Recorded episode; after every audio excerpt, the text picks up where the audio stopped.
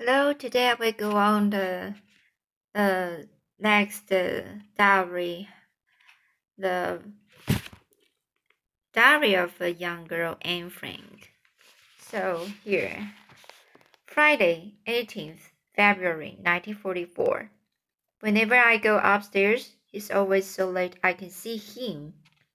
I have something to look forward to now, and life here is better Mother doesn't like me going up there. She says that I should leave Peter alone. She always looks at me oddly when I go to Peter's room. When I come down again, she asks me where I've been. Wednesday, 23rd February 19, 1944. The weather is wonderful, and I feel better. Almost every morning, I go up to the, the attic for some fresh air. We can open the window there and look out. This morning Peter was up there too. He came over to where I was sitting on the floor.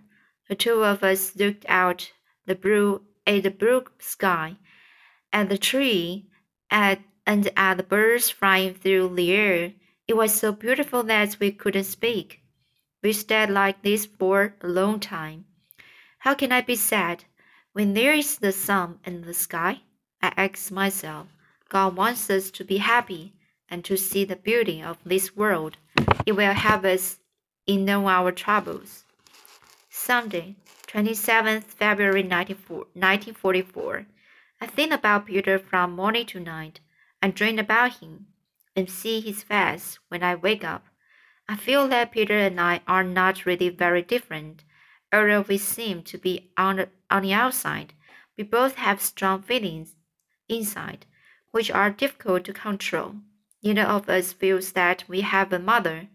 His mother isn't serious. Mine is, interest, is interested in my life, but she doesn't understand me at all. Saturday, 4th March 1944. This was the first Saturday for months that wasn't boring. It was because of Peter. I joined the French French lesson that father was giving him. I was in heaven, sitting on father's chair, close to Peter. Afterwards, we talked together until lunchtime. Whenever I leave the room after a meal, Peter says, if no one else can hear him, Goodbye, Anne. I will see you later. Oh, I'm so happy. Perhaps he does love me, and it's so good to talk to him. Friday, 10th March 1944. We have more troubles now. Miep is ill, and Mr. Clement is still away from work with his bad stomach. Bab is trying to do everything on her own. Last night, somebody knocked on the wall next door while we were having dinner. We were very nervous all evening. The police have taken Mr. M away. He's the man who sells us potatoes butter and jam on the black smart market black market. It's terrible for him and also for us. He has five young children and another baby coming. Tuesday, 14th March 1944. I'm sitting at the Van Daan's table with the handkerchief over my mouth. Why? Let me start at the beginning. They were arrested the people who bring our ration tickets. So we don't have any fats or oils. Miep and Mr. Clement are ill again. And Bab can't go shopping for us. The food is awful. Lunch today is potatoes and some very old vegetables out of bottles. They smell terrible, which is why I have the handkerchief. We forgot to eat them too. I feel sick when I think about it. Half the potatoes have gone bad, and we have to throw them away. If life here was pleasant, the food would not matter so much. But it's the fourth year of the war, and we are all in bad moods. Saturday, 18th March 1944. I've written so much about myself and my feelings, so why shouldn't I write about sex too? Parents are very strange about sex. They should tell their sons and daughters everything at the age of 12, but instead of that, they send them out of the room when any, anyone talks about sex, and the children have to try and find out everything by themselves. Then later, the parents think that the children already know it all, but usually they don't. Soon after I was 11, they told me about periods, but I didn't know where the blood came from or what it was for. When I was 12 and a half, one of my friends told me some more.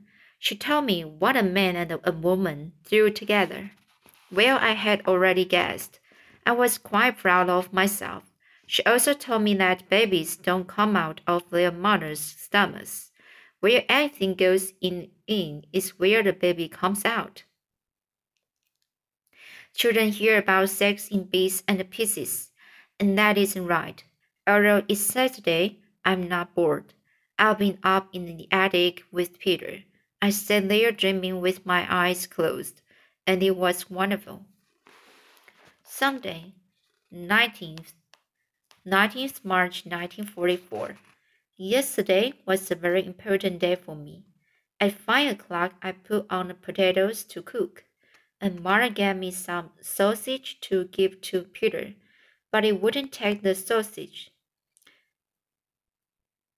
And I thought it was because of the awful quarrel that we had we had recently. Suddenly, my eyes filled with tears. I took the plate back to mother and went into the toilet to cry. I decided to talk to Peter after washing up. I went to his room. We stood by the open window as it grew dark. It's much easier to talk like that.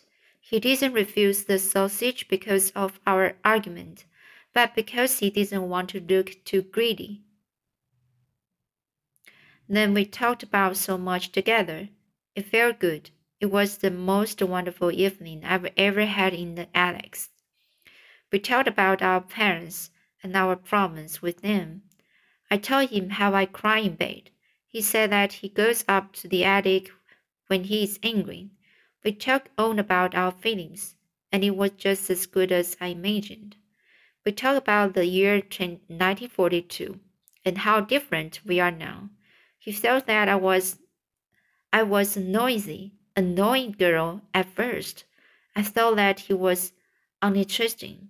I told him that we are like two sides of the same coin. I'm noisy and he's quiet, but also that I too like peace and quiet. I said that I understand why he goes away to be alone sometimes, and that I'd like to help him when he argues with his parents. But you always help me, he said. How? I asked, very surprised. Because you are always cheerful. That was the nice, nice, nicest thing he said all evening. He must love me now as a friend, and I'm so grateful and happy for it. Wednesday, 22nd March 1944. Things are getting more and more wonderful here. I think that true love may be happening in the attics. Everyone has made jokes about us, saying that we might get married if we are all in the attics long alone. Perhaps those jokes aren't so silly at all. I'm sure now that Peter loves me too, but I don't know in what day, what way. Does he just want a good friend, or a girlfriend, or a sister? Oh, when I think about Saturday night, about our words, our voices, I feel very satisfied with myself.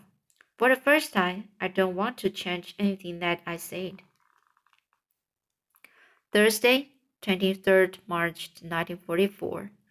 Our black market ration book bookmen are out of prison now, so things are better here. Yesterday, a plane crashed quite near us, on top of a school. Luckily, there were no children inside. There was a small fire, and two people were killed. The men inside the plane were able to get out in time, but the Germans shot them immediately. Local people were so angry. It was a crowded crowd um, cowardly, horrible thing to do.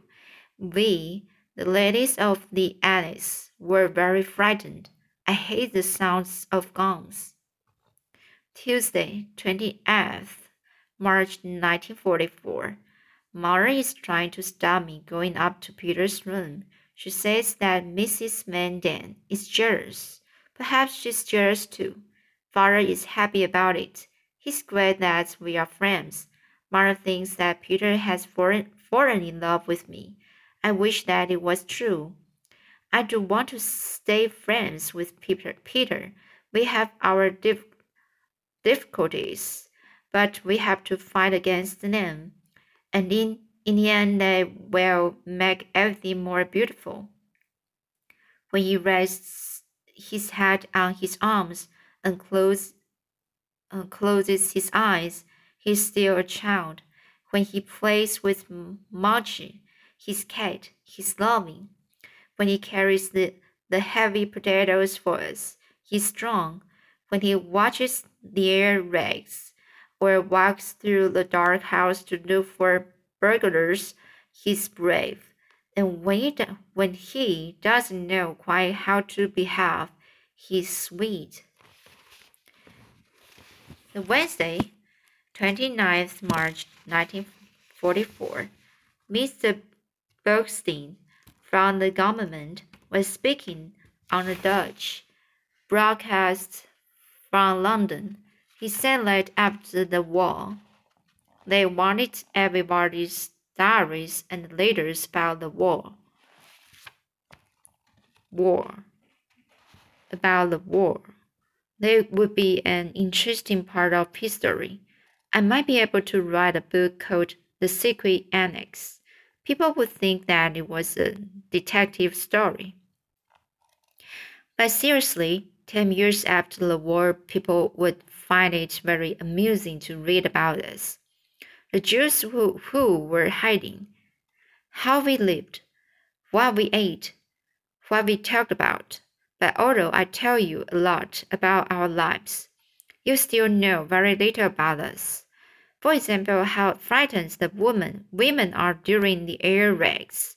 Last Sunday, 350 British planes dropped their bombs on. Uh, sorry, I'm, I'm not sure how to um, pronounce it. It might be um, in each each maiden is a, a place. So that's the houses shook like great grace in the wind. What about the awful illnesses that people are catching here? You know nothing about all this, and it would take me all day to describe it. People have to wait in line for vegetables and all kinds of other things too. Doctors can visit the sick since their cars and bags are stolen at once. There are so many thieves around that you ask what has happened to the Dutch. Why are they stealing so much? Little children, eight and eleven year olds, break the windows of people's homes and steal whatever they can. People don't dare to leave the house even for five minutes because everything may be gone when they return. The public phones are stolen, and all the parts of, of the electric clocks on the street corners too. Everyone's hungry.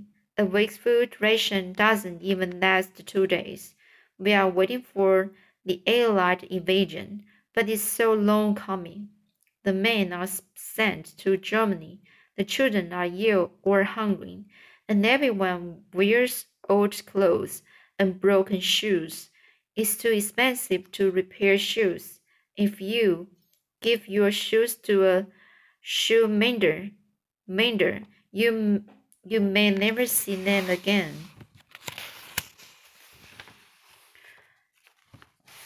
Then Friday, 31st March 1944. Just imagine it's still cold, but most people have had nothing to put on their fires for a month now. It sounds awful, doesn't it? But we are hopeful about the Russians, who are doing well. They are reached Poland now. and the Prut River in Romania. They are close to Odessa too. The, the German army has invaded Hung, uh, Hungary. A million Jews still live there. There is no hope for them now. Nothing special is happening here. Today is Mr. Van Daan's birthday. He received several presents and a cake. The cake wasn't perfect because we can buy the right things to make it with, but it tastes wonderful anyway. People are not saying so much about Peter and me now. We are very good friends. We spend a lot of time together, and we talk about anything and everything. I couldn't talk to other boys like this. We even talked about periods. He thinks that women are strong enough to lose the blood, and that I'm too. I wonder why he thinks that. My life here is better now, much better. God has not left me, and He never will. Okay, so that's today. Um, I will go on next time